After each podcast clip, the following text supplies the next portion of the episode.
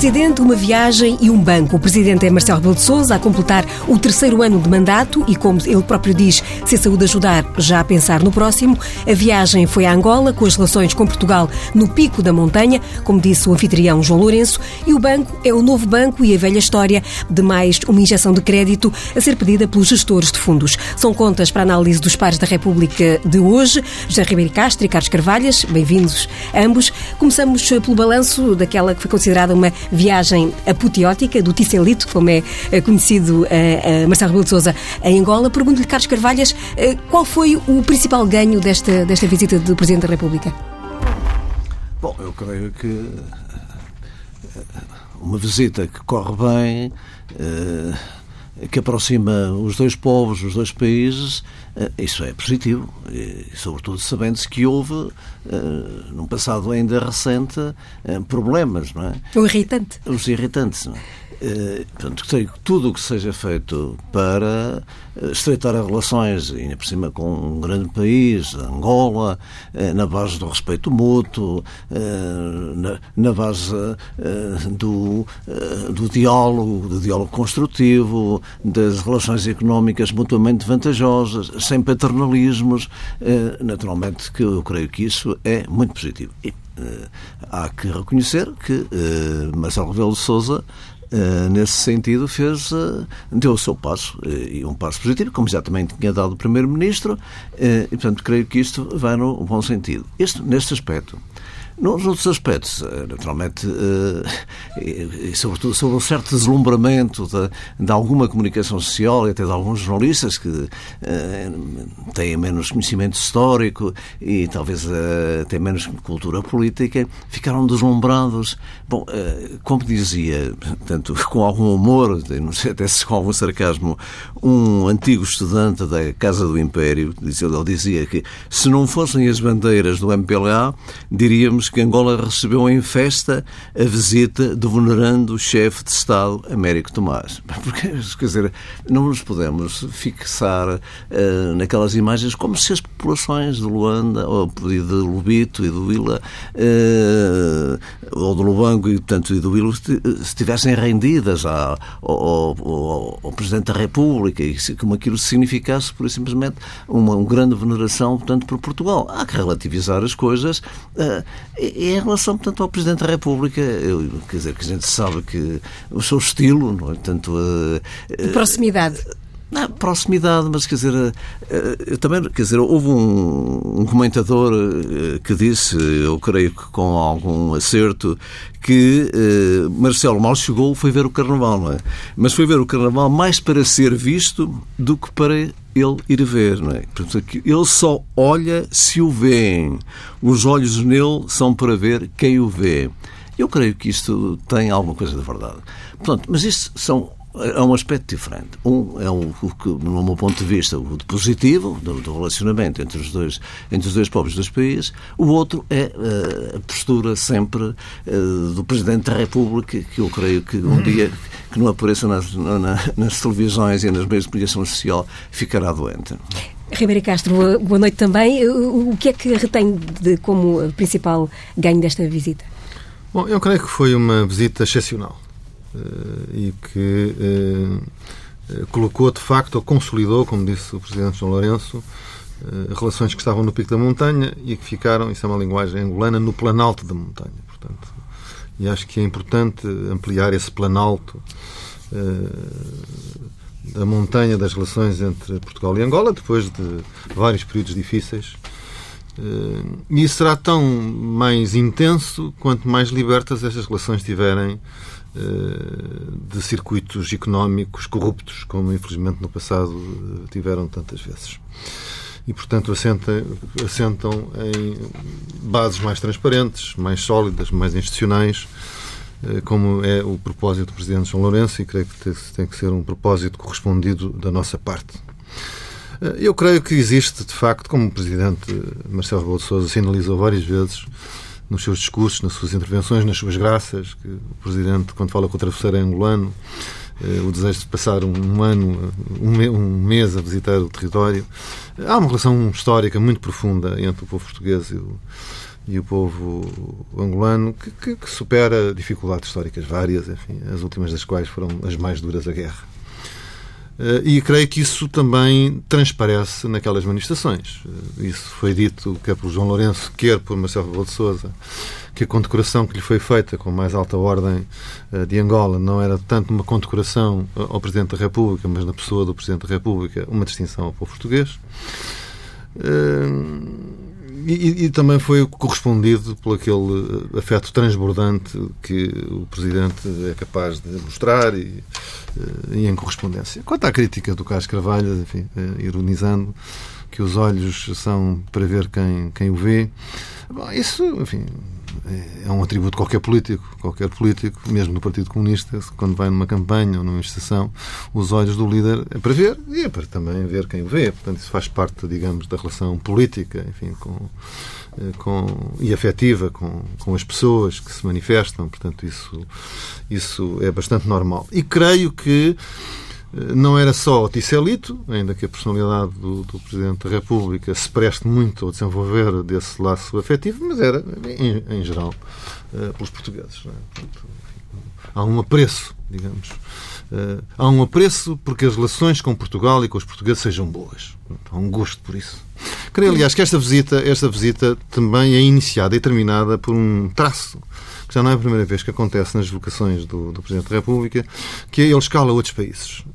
Isto é, o, o Presidente dá um sinal de que, entre outras coisas, é também um Presidente que respira a lusofonia e que este trânsito é, eh, faz parte da normalidade. E eu creio que isso também tem um capital, eh, um capital importante para um, um outro espírito eh, no quadro lusófono que bem, que, que bem precisa. E, portanto, essa normalidade e proximidade no quadro lusófono é uma novidade do Presidente da República, porque eh, me cabe cumprimentá-lo e felicitá-lo por isso. Eu creio que dos apelos que o Presidente de João Lourenço deixou, o mais importante é o que tem a ver com as eleições autárquicas. Exatamente, era o que exatamente queria questionar. É um ponto muito Portugal importante. ser chamado a ajudar Sim, Angola Eu já processo. tenho escrito sobre isso, portanto, ainda bem que o Presidente João Lourenço eh, formalizou esse apelo. Nós temos uma grande experiência de facto nas autárquicas. Eu considero que as autárquicas é, são os alicerces mais fortes da nossa democracia. Enfim, nós devemos muito da consolidação rápida da nossa democracia eh, ao desenvolvimento do poder local a partir de 1976, com participação de todos os partidos. Independentemente das diferenças, as relações nas autarquias são menos crispadas do que às vezes são a nível nacional. Eh, tem sido nas freguesias e nos municípios eh, que políticos e atores de diferentes partidos têm se têm habituado a trabalhar em conjunto e, e portanto, boa parte do tecido democrático português assenta à força da sua textura naquilo que é eh, a experiência da democracia local. Angola, por razões várias, foi atrasando este, este passo e é muito importante que o dê bem. Eh, eu tenho pena que não façam, porventura, eleições autárquicas em todo o território, segundo o modelo de Moçambique, que é de todos o pior, mas enfim, eh, os angolanos é que terão que decidir. O modelo de Cabo Verde e de São Tomé, que o fazem em todo o país em simultâneo, é melhor, e é esse o resto que nós temos. Mas não, não é isso. Eu creio que todos os partidos têm condições a partir das autarquias onde têm expressão e experiência, de poder conversar com todos os partidos angolanos que estarão concorrentes de, de, de, às próximas eleições autárquicas e fortalecer uh, esse, uh, essa confiança de que não há que ter medo, uh, transmitirem um bocadinho como é que uh, enfim, uh, hoje os angolanos olham para as instituições autárquicas portuguesas que já têm 40 anos de desenvolvimento, mas muitos se lembram que é, como é que foi em 1976, quando ninguém tinha experiência e os quadros eram muito reduzidos e houve que, que recorrer a, a, mecanismos, digamos, de, de apoio improvisados e, portanto, assim se começou um caminho de sucesso. E, portanto, transmitir essa experiência e reforçar a confiança da política angolana neste passo enorme, não é? Uh, creio que é muito importante, até porque para um dos desafios que Angola tem e que os governos de Angola têm falado muitas vezes, que é a diversificação da economia, as autarquias locais, a descentralização do poder pode ser um, um, um pilar muito importante. Eu costumo dizer, se continuar o poder centralizado, não há diversificação da economia coisa nenhuma, porque uh, só é possível de de, de, diversificar se houver outros polos, com iniciativa, capacidade de planeamento, de decisão, etc. E, portanto, as autarquias aí podem ter também um papel muito importante. Portanto, eu creio que era importante que a Associação dos Municípios, que, que todos os partidos, de uma forma geral, abrissem, eh, não digo os cordões à bolsa, mas os cordões ao seu coração e à sua generosidade e fossem abraçar eh, os angolanos de, das diferentes eh, proveniências partidárias para que eh, possam eh, dar este passo com grande confiança, entusiasmo, eh, determinação e vontade de consolidar a democracia. Carlos Carvalhas, que contributo é que Portugal pode dar, eh, como pediu o Presidente João Lourenço, a esta preparação deste processo eleitoral autárquico em Angola? A sua experiência, creio que é uma experiência de muitos anos, eh, com os seus aspectos também negativos, mas com muitos aspectos positivos com as dificuldades uh, que houve e que tem havido. Uh, eu creio que uh, essa experiência, tendo em conta naturalmente as especificidades de Angola, as características, pode ser aproveitada pelos angolanos se da nossa parte houver também portanto, um oferecimento sincero e eu creio que, que o haverá para a implementação eh, de um sistema que cabe aos angolanos e só aos angolanos. É? Eh, portanto, creio que isso é positivo. Eh, voltando ainda só, só hum. atrás, portanto, a, tudo a satisfação pelas, pelas boas relações, eu creio que a esmagadora maioria dos portugueses estará de acordo com elas. Não, é? portanto, não, é, não é esse o problema. Não é esse o problema. Eu só por isso simplesmente chamei a atenção para algum deslumbramento uh, que houve, tanto e, e, que parece haver, uh, quando uh, este deslumbramento não é espontaneidade, como se disse, não é? Portanto, isto é, os, os jornalistas que acompanhavam e, e, parece que já sabiam que as populações do Will e Lovito esperavam ansiosamente, como já foi dito pelo Messias de Portugal, é falso. Isso é falso, não é? E depois a questão do olhar é, o, o que o articulista diz é só, tem o só. Este só é importante. Mas isso são aspectos que, que eu creio que uh, devemos pôr de lado. Portanto, em relação às questões essenciais, uh, a melhoria das relações, as relações uh, no plano económico e financeiro mutuamente vantajosas para os dois países e que serão naturalmente, só temos a ganhar. Tem a ganhar o povo português e o povo angolano. Com respeito mútuo, como disse, sem paternalismos, tendo, tendo em conta que são Estado, relações Estado a Estado, eu creio que isso é muito positivo. E o sinal da presença nesta comitiva do Presidente, não só eh, de, de três eh, líderes parlamentares, do PCP, eh, do CDS, também do PSD, também o Bloco de Esquerda, pela primeira vez que marcou presença numa, numa, numa visita destas, é um sinal político também a, a reter desta aproximação, ultrapassados os momentos de maior tensão do passado recente? Creio que sim. Creio que o Presidente da República fez bem em convidar todos os partidos políticos e creio também que os, os partidos políticos que estão representados na Assembleia da República fizeram bem em representar-se. Cada um uh, decidiu representar-se ao nível que entendeu e eu creio que isso também é positivo. É positivo porque mostra também o interesse que há nas diversas forças partidárias e no espectro político na melhoria das relações com Angola. Portanto, esse eu creio que é o grande desejo. Agora, esse desejo tem que ser objetivado depois eh, nas relações concretas, nas políticas concretas e, e, e nos passos que se terão, que terão de dar creio que da parte de Angola, eh, e pelas eh, palavras de João Lourenço, há esse desejo, há essa vontade, mesmo em dar passos para resolver os problemas das dívidas às empresas portuguesas, eh, da parte de Portugal terá que haver também. E terá que haver, como disse, num sentido de grande respeito e sem paternalismo. E é mesmo o Presidente Marcelo Rebelo de Sousa que está a, a completar e passou, aliás, em Angola uh, o aniversário do terceiro ano uh, de mandato e é o tema que nos prende a seguir. Carlos Carvalhas, destes três anos e, sobretudo, neste último ano, notou alguma mudança na linha seguida pelo Presidente em relação, por exemplo, à solução do Governo ou Marcelo Rebelo de Sousa tem sido igual à, à, à, promessa que fez logo desde o início de, enfim, de não interferência e de, de respeito pela, pela solução governativa? Bom, eu creio que o Presidente tem mantido, no essencial, tanto a mesma linha. Não, não, não tenho estado com atenção suficiente ao pormenor, mas creio que no essencial, quer dizer, tem mantido a mesma linha em relação ao governo. E, e tem em conta a relação de forças, tem em conta uh, o governo anterior, tem em conta uh, o que pensa a maioria portanto, da população portuguesa acerca uh, da evolução política. E, portanto, tem-se situado aí e eu creio que não tem havido grandes desvios. Não é? Portanto, e, e, portanto, com a sua também intervenção, procurando naturalmente uma popularidade, o que não era difícil, tendo em conta o, o anterior, não é? mantém no essencial, e portanto, eu repito, a mesma posição, tanto em relação, em relação ao governo. Se, se alterar a relação de forças, se irá mudar ah, bom, isso é, outro, é, é outra questão e, e, e iremos ver. Não é? Jair Castro, uh, três anos de Presidente Marcelo, o que é que retém? Bom, este estilo dos afetos, não é? Portanto, que eu, eu aí tenho que fazer meia culpa. Eu recordo, eu fui apoiante de, de, Henrique Neto nas últimas eleições presidenciais. E já era antes de Marcelo Sousa se apresentar como candidato. Mas recordo quando se apresentou, estive num programa de televisão e comentei e dizia, enfim, em tom crítico, que o discurso com que o Presidente da República anunciou a sua candidatura em Celurico de Basto era um discurso centrado nos afetos, que me parecia ao lado daquilo que eram as preocupações do país.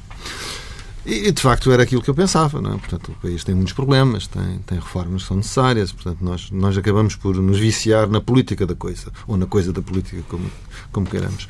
E, de facto, eu tenho que reconhecer que o Presidente da República mostrou. Uh, uh, quer dizer, ele, ele, ele sabia o que é que queria fazer, ele tinha uma visão daquilo que queria fazer, eu não, não consegui ter antes de o fazer, e desempenha isso com grande intensidade, grande autenticidade e eh,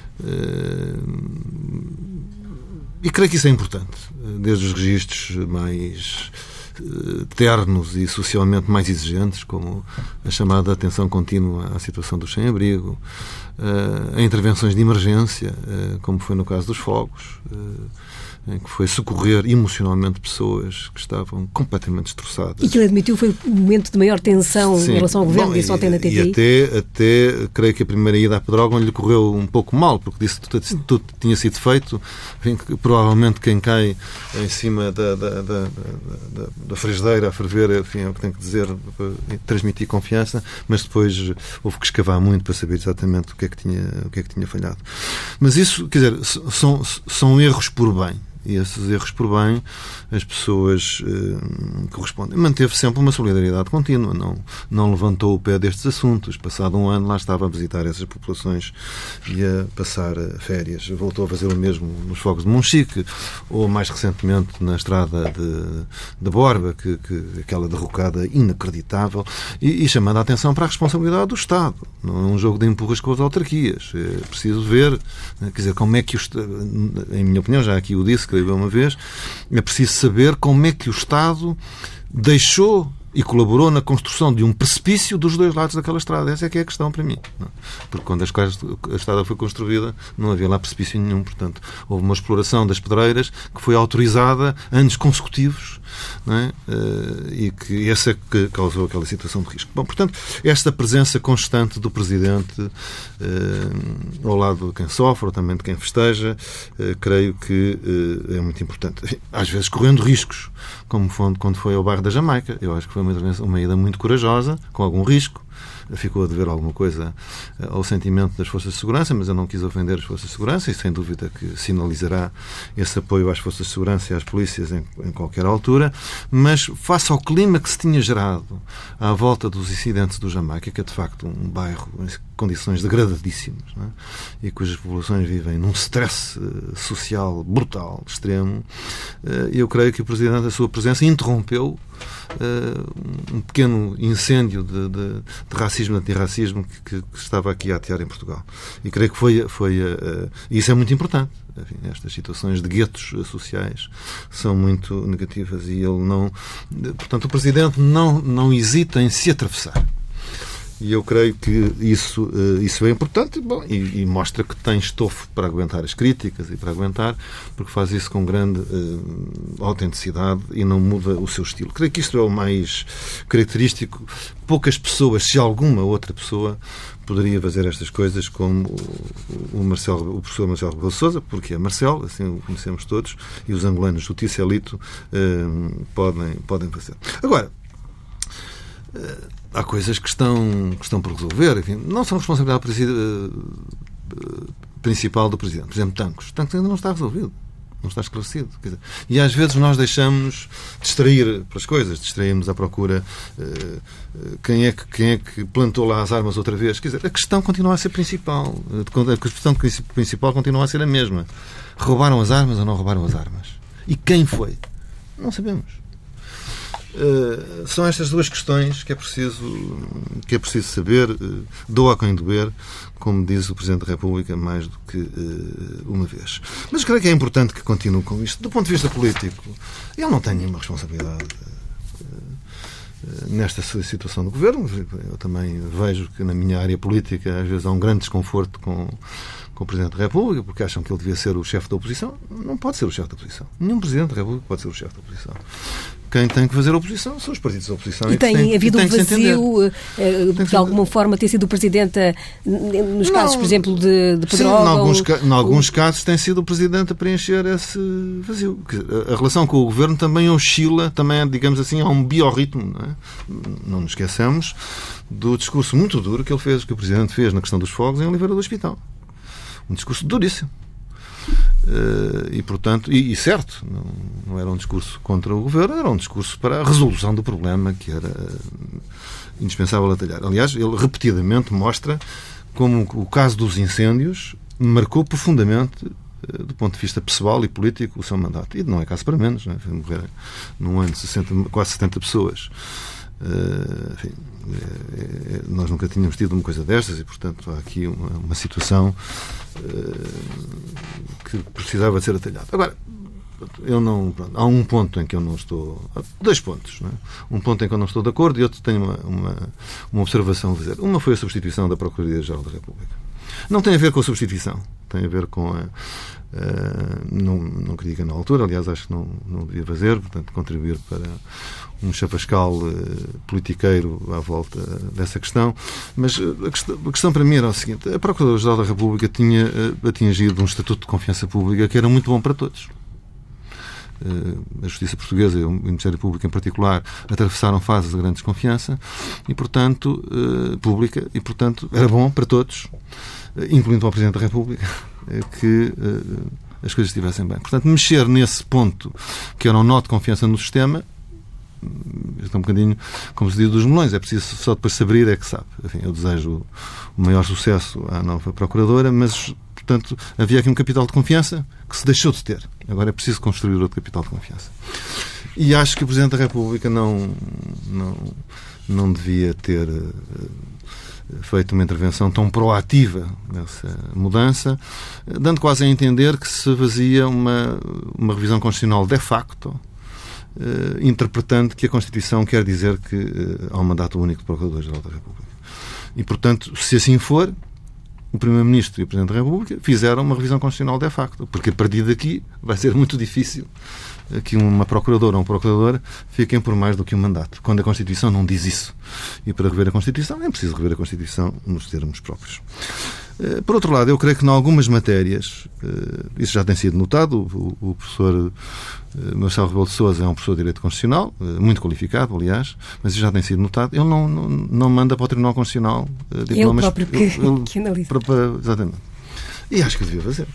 Enfim, não, não é diminuir os conhecimentos e os juízes de direito constitucional que o Presidente tenha, mas, enfim, em algumas matérias teria sido útil eh, no meu entender, que o Tribunal Constitucional se pudesse ter eh, pronunciado em sede de fiscalização preventiva. Eu creio que isso nunca aconteceu.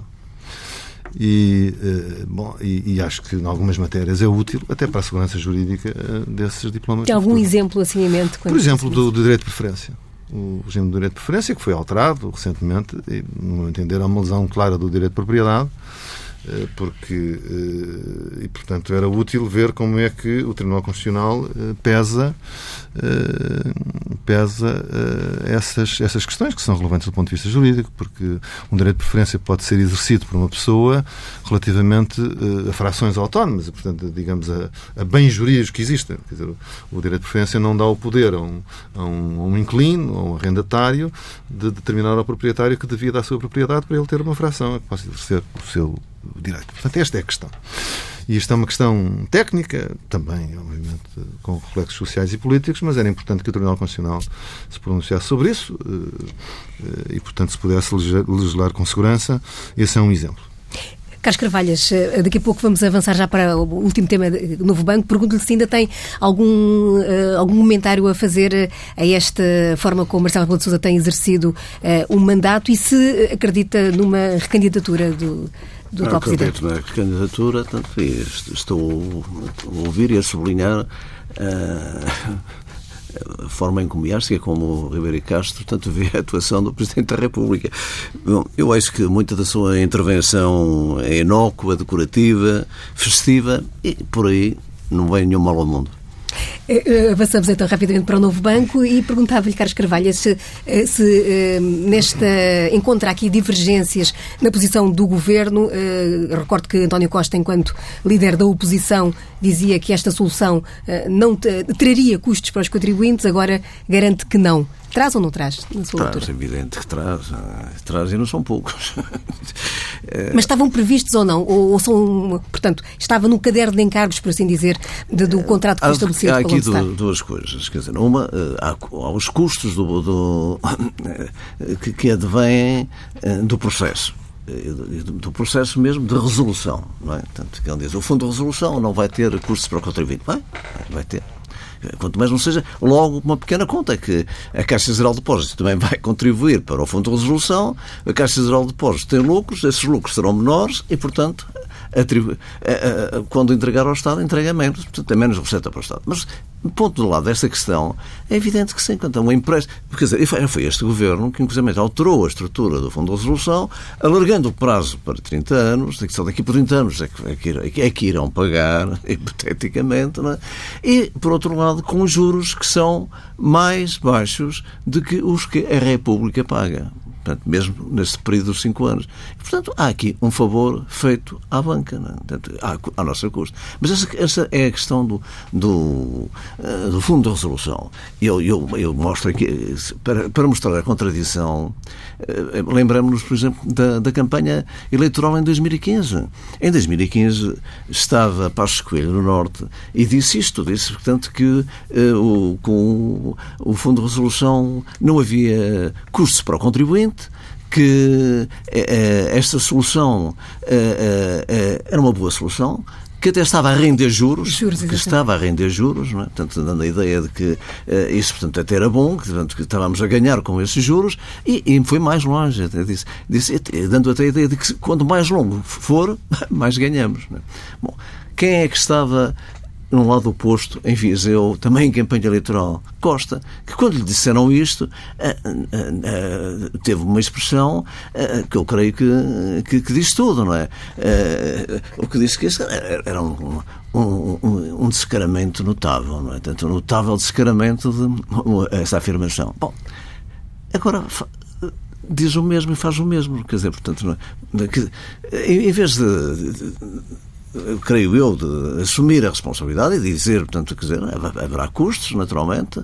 Eh, não, procura disfarçar, não há custos, não é? Centeno, o que é que nos vem dizer? Qual é o único argumento de Centeno? É que isto, esta solução, esta solução de, de entregar o banco tanto ao, fundo a Butra, ao Lone Stone, é, é, fez com que eh, os, as agências de rating uh, avançassem mais rapidamente para uma boa cotação, que isto depois vai se traduzir nos juros. Ah, mas isso, uh, quem é que nos diz que isto que é assim? É? Bom, agora, o que nós sabemos, portanto, é que foram já enterrados portanto, no novo banco 8 mil milhões de euros, é? foram entregues praticamente ao Lone Star. Quem eh, negociou, que, quem representa a Lone Star aqui em Portugal ou na Europa, é o filho mais velho eh, da dona de Santander. Uh, quer dizer, não é muito difícil, nem, ser, nem é preciso ser um grande adivinho para se ver que tudo se dirige para que o banco, logo esteja limpo, seja entregue em todo ou em parte ao Santander o que, aliás, vai uh, no quadro da, do grande visionamento do Banco Central Europeu, que olha para, os, olha para a Europa portanto, para, uh, e não olha para os países, nem, nem para os seus interesses particulares, é? Uh, fica ficarem na Europa duas grandes instituições financeiras. É? Portanto, os portugueses e, a e, e, as nossas preocupações e, e, os nossos interesses, isso é uma questão menor. Portanto, ora, eu, eu creio que nós devemos defender os nossos interesses e creio que eh, todo este processo do, do está, quer em relação ao anterior governo, quer em relação a este governo, quer em relação ao Presidente da República, que também esteve de acordo com isso, uh, têm responsabilidades e não são pequenas. E depois não são, não são responsabilidades de, de tostões, de cêntimos. São responsabilidades de milhões. São de, de largos milhões quando, quando se diz. Eu, eu recordo as promessas do, do anterior governo. O anterior governo, quando chegou ao Fundo de Resolução e do Banco de Portugal, o que é que diziam? Eh, eh, eh, dizia que se tratava de um empréstimo e que o Estado iria rever o dinheiro da banca. Foi uma injeção de dinheiros públicos de 4,9 mil milhões e, o novo banco continuaria na sua intervenção. Seria alienado em menos de um ano como se sabe, o processo durou três anos. Não é? Seria possível recuperar quase todo o capital injetado pelo Fundo de Resolução do novo banco com a venda do banco. Bom, como se sabe, quase todo esse capital foi perdido com a venda do banco ah, em outubro de 2017. Seria a banca privada a pagar os custos de resolução? Bom, como se sabe, portanto, o Fundo de Resolução foi reestruturado em 2016, como acabei de dizer, portanto, e, e, com um prazo de 30 anos e com taxas de juros tanto menores. Portanto, isto é tudo perdas para o património nacional, para além de uma alavanca fundamental que, que é este banco. Não é?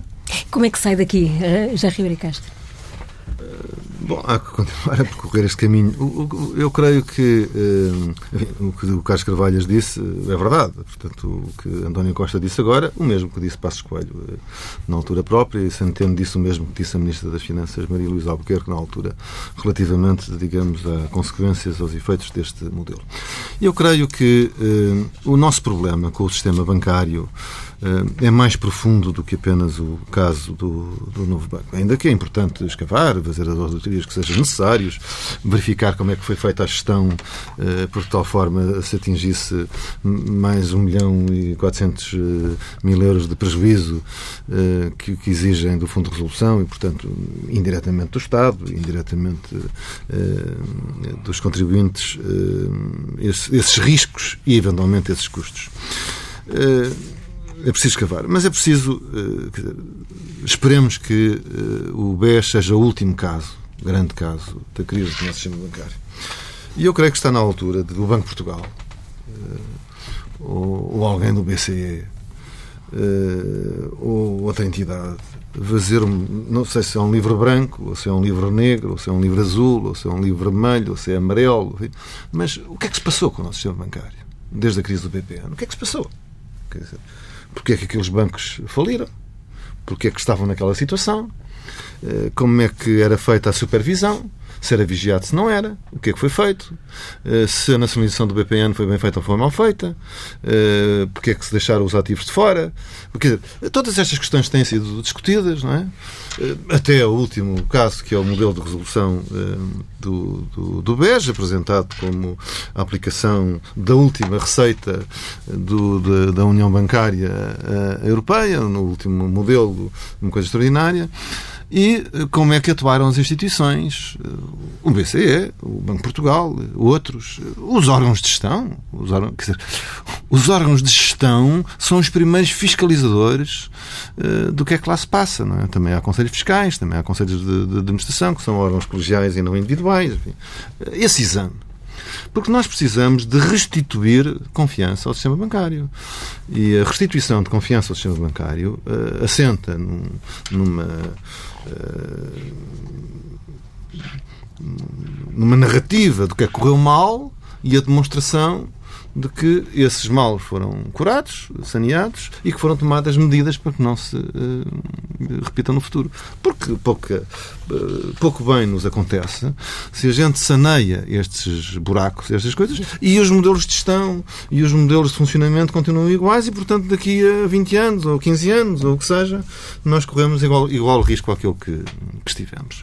Portanto, eu creio que isto é muito importante. Eu recordo, eu recordo que eh, no início desta crise, logo a seguir eh, ao estouro, à falência do Lehman Brothers eh, nos Estados Unidos, e, depois houve uma série de crises em bancos na Bélgica na Holanda, Inglaterra.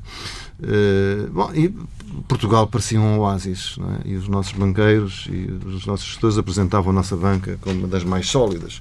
Houve um célebre uh, prós e contras na, na, RTP, que valia a pena ser visto outra vez, salvo erro em 2007 ou já 2008, agora não me recordo na data, mas lembro que estavam lá Ricardo Salgado, uh, Fernando Henrique, Santos Ferreira, Farid Oliveira, e todos eles, salvo erro, eram estes que, que, que, gestores uh, e dirigentes do, do setor que, que que, participaram. E todos eles transmitiram grandes garantias de que, eh, de que estava tudo bem. Com exceção de Fernando Henrique, que enfim, o BPI foi de todos o que teve o processo eh, menos acidentado e seguiu, apesar de tudo, uma evolução pronto, dentro daquilo que é a normalidade eh, comercial, mesmo em, em períodos difíceis. Eh, bom, todos os outros, enfim, eh, o BES aconteceu o que aconteceu, o Milênio BCP atingiu, eh, atravessou também crises duríssimas e muito difíceis, e, eh, e a Caixa Geral de Depósitos, ela própria, também eh, atingiu grande. sofreu bastante. E, portanto, quer dizer, essa narrativa, quer dizer, e tudo isto se passou. É? Bom, além disso, Passou-se o Banif, passou-se o BPP. Quer dizer, é preciso que alguém, é, bom conhecedor do setor, faça uma, uma narrativa para totós. Eu sou o totó e eu quero que me expliquem é, o que é que se passou. O que é que se passou? Porque as pessoas que estão a gerir o setor bancário, eu parto do princípio que são pessoas qualificadas para gerir o setor bancário e, nos, e porem os seus clientes e o seu país ao abrigo de crises deste tipo. Quer dizer, os bancos, entre outras coisas, são um fator de racionalidade da economia. Tem que ser um fator de racionalidade da economia. E eu, infelizmente, tenho que implementar não o foram.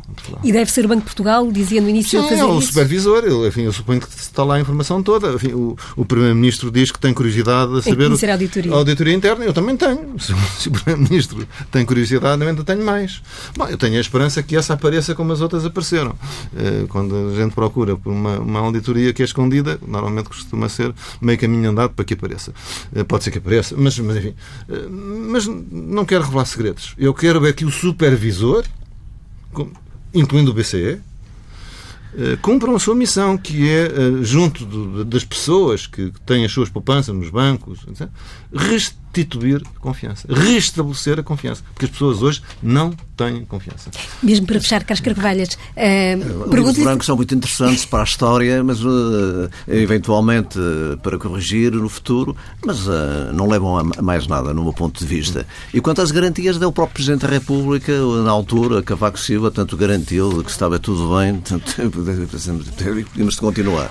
O problema aqui concreto é que tem que saber quais são as responsabilidades e ver ainda como é que podemos diminuir os prejuízos. Porque, eh, não, como disse, não são cêntimos, são 8 mil milhões de euros. As pessoas sabem o que é que são 8 mil milhões de euros, que já se perderam e vamos, vamos perder mais. Só na relação ao novo banco. 8 mil, 8 mil milhões de euros, 8 mil milhões de euros é, é aquilo que se paga de juros, de todos os juros da dívida pública portuguesa durante um ano. Quanto, quanto, quanto, quanto é que daria para, para, para a saúde quando, quando se fala de, de que há falta de, de investimento na saúde ou no, na escola pública? Quanto é, que isso, quanto é que isso daria? Isto é uma vergonha. Anda-se muitas vezes com instituições, quando se trata dos trabalhadores, quando se trata dos salários, quando se trata do, do reformado, eh, eh, anda-se por aí, não se pode. Então, estão a viver acima das suas possibilidades. O país não tem possibilidades, não tem possibilidades. Mas quando se trata de banca, não, não, não há problemas nenhums. E, e gostava de ver a auditoria, também partia da curiosidade não, sim, A auditoria, sim, mas como diz, eu gostava de ver eram medidas e medidas concretas para que, eh, em relação ao que se pudesse ainda ir rebuscar para o Estado, para o que é de interesse público, viesse a ser retornado. E rapidamente. Porquê é que não está ninguém preso? Não está ninguém preso. E, e, e a opinião pública pergunta porquê é que não estão? E, aliás, em relação ao, ao Governador do Banco de Portugal, eu sou dos maiores críticos do Governador do Banco, do Banco de Portugal, mas também não alinho com certa uh, crítica geral que procura uh, aí assentar todas as culpas hum, para eventualmente ir, ir levar os responsáveis gestores, por exemplo, do BES. E temos que ficar por aqui mesmo. O nosso tempo esgotou. Pares da República hoje com Carlos Carvalho, José Ribeiro Castro. Agradeço a ambos. O Pares da República regressa na próxima semana. Hoje o cuidado técnico esteve a cargo de José Guerreiro. Pode ouvir esta edição do Pares da República em tsf.pt e em podcast.